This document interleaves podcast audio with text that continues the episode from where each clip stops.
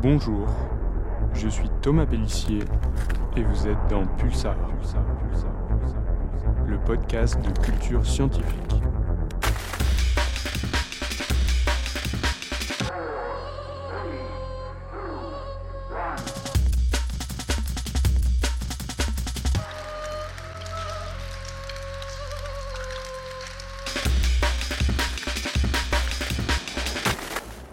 Les pieds sur terre et les yeux rivés vers le ciel et les étoiles, cela paraît être l'un des fondements de l'espèce humaine. Finalement, on se questionne peu, voire jamais, sur ce qu'il y a sous nos pieds. Pourtant, si l'on traçait une ligne droite en passant par le centre de la Terre, on pourrait relier Séville en Espagne et Auckland en Nouvelle-Zélande, ou encore Buenos Aires en Argentine et Shanghai en Chine.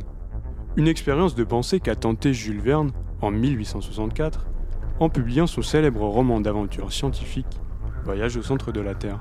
Dans celui-ci, il imagine un monde fait de champignons géants et d'animaux préhistoriques.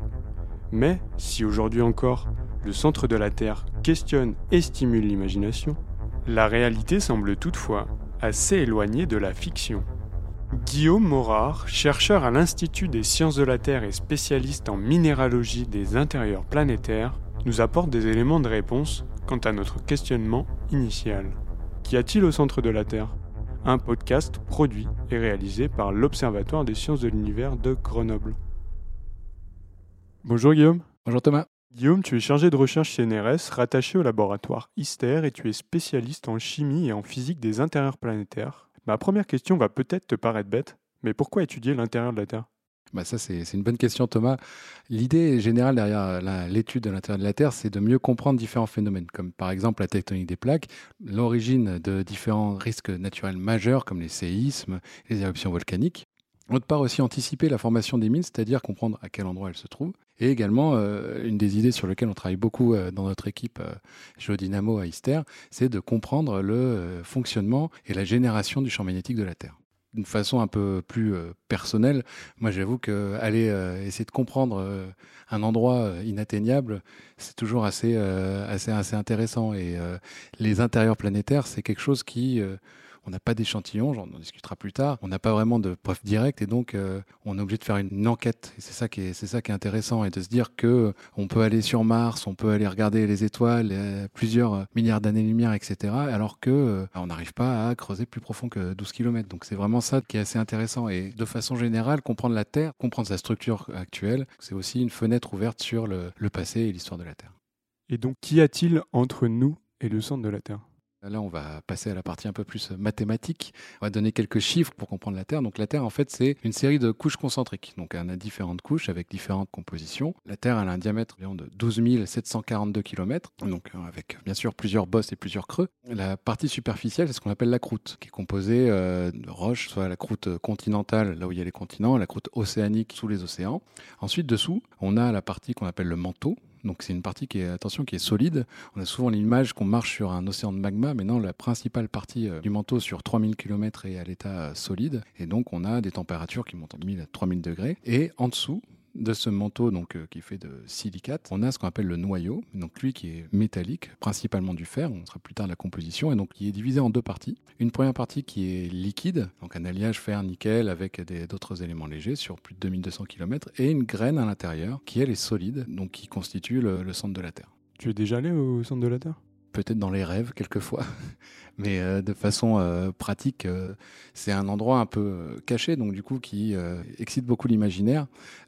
par exemple, bon, je parle toujours de Edmond Halley, qui est connu pour avoir prévu le retour d'une comète, donc la comète de Halley, mais qui a aussi travaillé lui sur la théorie de la Terre creuse, avec un monde à l'intérieur peuplé d'êtres différents et avec un gaz à l'intérieur et et l'anecdote, ce que j'aime bien, c'est de dire que l'origine des aurores boréales, en fait, c'était euh, le gaz qui s'échappait au niveau des pôles euh, qui venait de l'intérieur de la Terre. Bon. Finalement, c'est pas vraiment ça l'origine des aurores boréales, mais peu de gens ont cru à ça, mais ça a continué à persister, cette idée d'avoir un monde imaginaire à l'intérieur de la Terre avec des êtres, etc. On n'y est pas, est pas encore, et pour l'instant, tout ce qu'on peut faire, c'est aller creuser pour avoir des, échantillons. Donc le, le, trou le plus profond qui a été fait, c'est euh, à Kola en Russie, un trou d'une profondeur de 12 km comme analogie, en fait, on peut représenter euh, simplement quand on va peler une orange, on va mettre son, son bout d'ongle dans l'orange et en fait, c'est ce que ça représente, c'est juste le bout de l'ongle sur la surface de l'orange. C'est ça qu'on a fait pour creuser dans la terre. Et pourquoi on ne peut pas creuser à plus de 12 km bah, le problème, c'est les moyens techniques. C'est que plus on va s'enfoncer, plus la pression va augmenter, plus la température va augmenter. Donc si je prends encore une analogie euh, pour expliquer pourquoi on ne peut pas creuser plus profond que 12 km, c'est quand on va enfoncer une paille dans une grande quantité de sable sur la plage, quand on essaie de faire un trou, vous allez voir qu'en fait on peut enfoncer sur les premiers centimètres, mais après la pression du sable fait que le sable va devenir plus compact, la paille va se déformer, et ce qui va se faire c'est que la paille elle va commencer à euh, se tordre et euh, on va pas pouvoir creuser plus profond. Et tout ce qu'on fait après c'est tordre la paille et aller de façon horizontale, on n'arrive plus à creuser. Et donc c'est pareil pour les instruments de forage. On va pouvoir forer euh, et à un moment, le forage va commencer à devenir un peu horizontal et on ne peut pas aller euh, plus profondément. Il y a eu une idée euh, début des années 2000, comment faire pour envoyer une sonde à l'intérieur de la Terre. Et l'idée, c'était de prendre la position de métal pour une journée à peu près sur la Terre et faire une grosse explosion atomique, mettre tout ce métal dans ce trou avec une sonde à l'intérieur et laisser petit à petit un déplacement de l'ordre du centimètre par jour et cette boule de métal devrait aller jusqu'au noyau. Donc ça, c'était une idée de, David Stevenson. Bon, pas très faisable, mais euh, voilà, l'idée est là. On est donc condamné à rester sur Terre à observer les étoiles ou est-ce qu'il y a d'autres manières d'étudier le centre de la Terre? Bah, on a d'autres manières qui sont indirectes, on va dire, c'est l'étude des ondes sismiques. Donc en fait, la sismologie, c'est l'étude des propagations des ondes à l'intérieur de la Terre. Quand on a un séisme qui se déclenche quelque part à la surface de la Terre, au Japon ou euh, en Amérique du Sud, un gros séisme par exemple, les ondes sismiques vont traverser les différentes couches de la Terre et euh, avec les différents récepteurs qu'on a tout à la surface de la Terre, on va avoir comme ça des informations sur le temps que mettent les ondes à traverser la Terre. Et donc, en comparant les différents euh, sismomètres à différents points de la surface de la Terre, on peut savoir qu'est-ce qu'elle a traversé, un matériau rapide un matériau lent, un matériau solide ou un matériau liquide. En reconstituant les trajets de ces ondes et leur temps de trajet, leur vitesse, etc. On peut comme ça avoir une cartographie, une tomographie en 3D, un peu comme, une, comme on fait une radiographie de la main. Et donc comme ça, on peut reconstituer une tomographie, une cartographie de l'ensemble de la Terre. Mais comment peut-on déduire de manière précise la composition des différentes couches terrestres? Avec la tomographie, on a les propriétés physiques des matériaux. Maintenant, comment on fait pour relier ces propriétés de vitesse et de densité avec les différents matériaux? On va faire des expériences en laboratoire pour recréer les conditions de l'intérieur de la Terre. Avec différents outils, on va comme ça pouvoir comprimer un échantillon, le monter à haute pression et à haute température, avec des rayons X, sonder ces matériaux à haute pression et haute température et en extraire les propriétés, comme on disait, de vitesse et de densité. Ensuite, on va comparer ces propriétés avec celles qu'on voit avec la tomographie sismique. Et donc, en matchant les deux, on va dire, ben, on peut mettre ça dans le manteau terrestre, on peut mettre ça dans le noyau terrestre, parce que ça correspond avec, euh, avec les données sismiques. Si je résume, vous essayez d'identifier les propriétés physiques et chimiques de chaque matériau en fonction de la pression et de la température exercée sur eux, et à partir de cela, vous calculez leur influence sur la vitesse de propagation des ondes. Voilà, c'est ça. Est-ce que l'on a d'autres indicateurs de la composition de la Terre? En fait, on a euh, quelques échantillons bah, du centre de la Terre, mais de l'intérieur de la Terre, par exemple avec euh, ce qui remonte dans les volcans.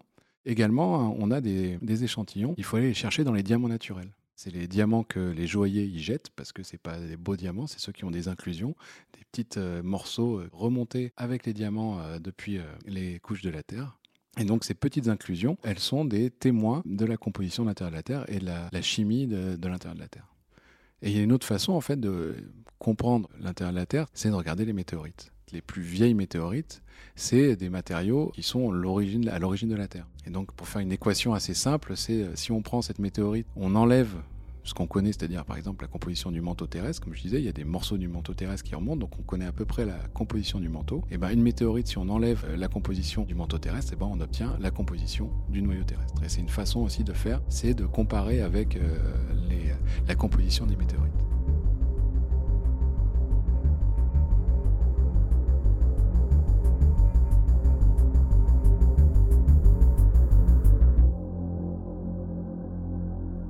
À la surface de la Terre, la température de fusion du fer étant de 1500 degrés Celsius, comment se fait-il qu'au niveau de la graine du noyau terrestre, donc à une température de plus de 5500 degrés Celsius, ce métal est toujours sous forme solide? En fait, pour le, fer, et c'est le cas pour la plupart des matériaux, c'est qu'on augmente la pression, on augmente la température à laquelle l'échantillon va euh, fondre.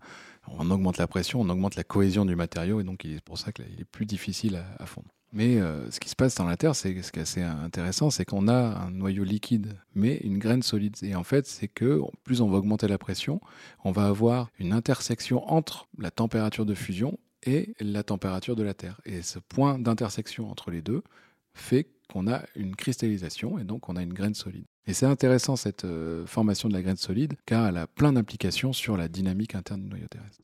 Donc plus on descend en profondeur, plus la pression est importante. Plus la pression est importante, plus il est difficile de faire fondre les métaux, c'est-à-dire de les transformer de l'état solide à l'état liquide, ce qui expliquerait que la partie interne du noyau soit solide et entourée d'une partie liquide. Oui, c'est ça. Et en fait, ce qu'il faut savoir, c'est que la Terre était beaucoup plus chaude à l'origine, et donc elle s'est refroidie petit à petit. On a commencé à cristalliser la graine, c'est-à-dire en fait, on a commencé à solidifier le métal au centre de la Terre. Et cette partie qu'on appelle la graine, qui est la partie solide du, noyau, est entourée du de métal liquide. Et cette partie solide a commencé à croître petit à petit. Et ce qui fait qu'on a maintenant une graine solide à l'intérieur de la Terre qui fait de l'ordre de 1000 km. Et donc autour de ce métal liquide convecte, comme les océans, on a des mouvements à l'intérieur de ce métal liquide qui est un conducteur électrique. Le mouvement de ce métal liquide est à l'origine du champ magnétique. Puisqu'il est question de champ magnétique, voici un extrait d'une de nos vidéos flash avec Nathanael Schaeffer, lui aussi chercheur à l'Institut des sciences de la Terre, qui nous explique justement les liens entre le noyau de la Terre et le champ magnétique. Alors le champ magnétique terrestre, il trouve sa source dans le noyau de la Terre. Et ce noyau est essentiellement composé de fer liquide comme de l'eau, qui est animé de mouvements de convection. Les parties chaudes montent, se refroidissent et redescendent. Et comme le fer liquide est un bon conducteur d'électricité, ces mouvements s'accompagnent de courants électriques qui vont générer et entretenir le champ magnétique. Partant de cette explication, Guillaume, peux-tu nous expliquer à quoi sert le champ magnétique terrestre? Il a un premier intérêt qui est de dévier le vent solaire. Le vent solaire, c'est euh, des particules très énergétiques créées par le Soleil et qui donc vont euh, venir frapper la surface de notre planète et le champ magnétique permet de les dévier et donc d'éviter euh, l'interaction de ce vent solaire avec notre atmosphère. La déviation de ce, vent solaire, on la voit au pôle et c'est à l'origine des aurores boréales. C'est le seul endroit où on a cette interaction entre l'atmosphère et ces particules de vent solaire. Selon certaines hypothèses, difficiles à vérifier, en l'absence de champ magnétique, l'atmosphère terrestre serait soufflée par ce vent solaire et donc rendrait les conditions de la surface de la Terre inhabitables. Ce qui est intéressant, c'est de se dire que ce qui nous protège à la surface de la Terre des éléments du cosmos, des éléments extérieurs, c'est euh, ce champ magnétique qui provient du centre de la Terre. Est-il vrai qu'en étudiant les sols d'autres objets célestes, par exemple comme la Lune ou Mars, nous pouvons aussi mieux comprendre les intérieurs de notre propre planète? Bah, c'est toujours vrai qu'en allant regarder ailleurs, on comprend mieux euh, ce qu'on a, ce qu'on a chez nous. Et euh, le fait d'aller voir euh, ce qu'on appelle la planétologie comparée, d'aller voir d'autres planètes comme la Lune ou Mars, permet de mieux comprendre comment la Terre fonctionne et comment la Terre s'est formée. Par exemple, en fait, la Lune et Mars sont des planètes sans grande activité à la surface, un peu des planètes mortes, et qui sont en fait figées une image du début du système solaire et aller regarder avec différentes missions spatiales la surface de Mars ou l'intérieur de Mars, avec euh, par exemple le sismomètre InSight, qui euh, est un des sismomètres qui a permis de comprendre un peu la structure interne de Mars. Aller voir d'autres planètes nous permet de comprendre le début du système solaire. Pour Mars, ce qui est intéressant, c'est que c'est une planète donc plus petite que la Terre, et qui a pu avoir une atmosphère à son début. Mais en l'absence de champ magnétique, la gravité n'a pas suffi pour garder cette atmosphère et donc on a quasiment plus d'atmosphère à la surface de Mars. Et pour Vénus? Pour Vénus, c'est assez différent. Vénus n'a pas de champ magnétique, pourtant elle a une atmosphère très épaisse. Et donc comprendre l'origine des différences entre Vénus et la Terre, comprendre pourquoi on n'a pas de champ magnétique sur Vénus, pourquoi on a un champ magnétique sur la Terre, nous permet de mieux comprendre pourquoi notre planète est unique. Tu vas me trouver curieux, Guillaume, mais sur quoi est-ce que tu travailles actuellement? En ce moment, moi, j'essaye euh, de travailler sur la compréhension de la formation des planètes, comment elles se différencient, comment on passe de matériaux homogènes à une planète avec un noyau métallique et un manteau silicaté. Pour ça, on essaye de mesurer la température à laquelle les matériaux fondent et également les propriétés des matériaux à l'état liquide. Et donc, euh, nous, on va au synchrotron, sur des grosses machines, on va comprimer à haute pression, haute température les matériaux, les étudier avec des rayons X et euh, passer pas mal de temps devant l'ordi à analyser tout ça. Pour finir sur une note plus personnelle, qu'est-ce qui te stimule dans ton travail de recherche au quotidien? Moi, ce que j'aime bien dans notre travail, c'est qu'on fait une enquête. On part avec une idée, on va faire des expériences pour essayer de voir si nos idées sont bonnes ou pas. Et ensuite, euh, à la fin, on va raconter une histoire sur ce qu'on a, euh, sur ce qu'on a trouvé, et euh, pour comprendre les propriétés des matériaux, etc. Et donc faire une histoire autour de ça, sur la Terre, comment la Terre s'est formée, comment les planètes se forment. Et donc, il y a un côté enquête, il y a un côté histoire, et il y a un côté aussi utile à la société. De, on peut trouver des nouveaux matériaux, travailler sur des nouveaux composés qui peuvent être utiles aussi en général. Donc, il y a un côté raconter une histoire et un autre côté euh, étudier et découvrir de nouveaux matériaux qui peuvent être utiles à tout le monde. Tout ça m'a l'air assez prometteur. En tout cas, merci à toi Guillaume et on te souhaite bon courage pour la suite. merci Thomas. C'est la fin de cet épisode de Pulsar, le podcast de culture scientifique de l'Observatoire des sciences de l'univers de Grenoble. Pour ne pas manquer nos actualités et nos prochains épisodes, mais aussi pour nous faire part de vos retours, vous pouvez nous suivre sur les réseaux sociaux, Facebook, Twitter, LinkedIn et YouTube. Nous vous invitons également à vous abonner à nos comptes sur les différentes plateformes de streaming, audio et vidéo. En attendant, toute l'équipe vous donne rendez-vous prochainement pour un nouvel épisode.